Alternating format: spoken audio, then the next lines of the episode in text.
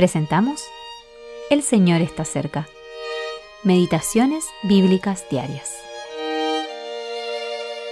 Meditación para el día 30 de julio del 2023. Para que el mundo conozca que tú me enviaste, y que los has amado a ellos como también a mí me has amado.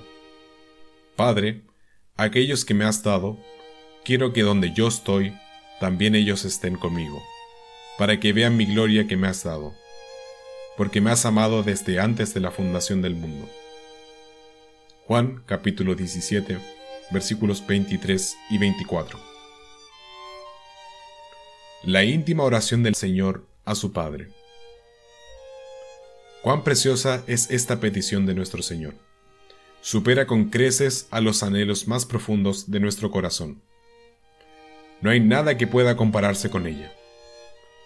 Nuestro deseo de estar con el Señor y morar con Él en la casa del Padre es, en el mejor de los casos, débil. Pero su deseo no se ve afectado por eso, ni se ve disminuido. Jesús, el Hijo bendito del Padre, alzó los ojos al cielo y se dirigió al Padre en oración.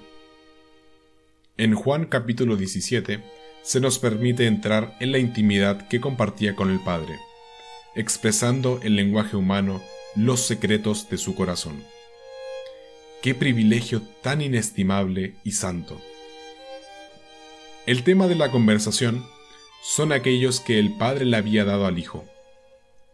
Jesús había terminado la obra que el Padre le encomendó, y en consecuencia, el Padre, que a través de esa obra había sido glorificado, le dio dones a su amado Hijo como recompensa.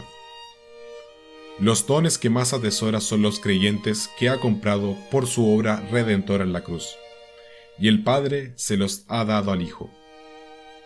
Cuán ricamente bendecidos son todos los que por la gracia soberana de Dios han sido llamados y forman parte de esta compañía. Jesús, el Hijo de Dios, extendió su petición al Padre, tener a todos sus hijos, comprados con su sangre junto con Él en donde Él está. Cristo está ahora con el Padre, sentado en su trono y glorificado. Esta petición de nuestro Señor será ciertamente respondida. Estaremos con Él y seremos con Él. Entonces sabremos que somos amados con el mismo amor con el que el Padre ama al Hijo, incluso desde antes de la fundación del mundo. Este amor continuará incluso cuando el tiempo cese de existir.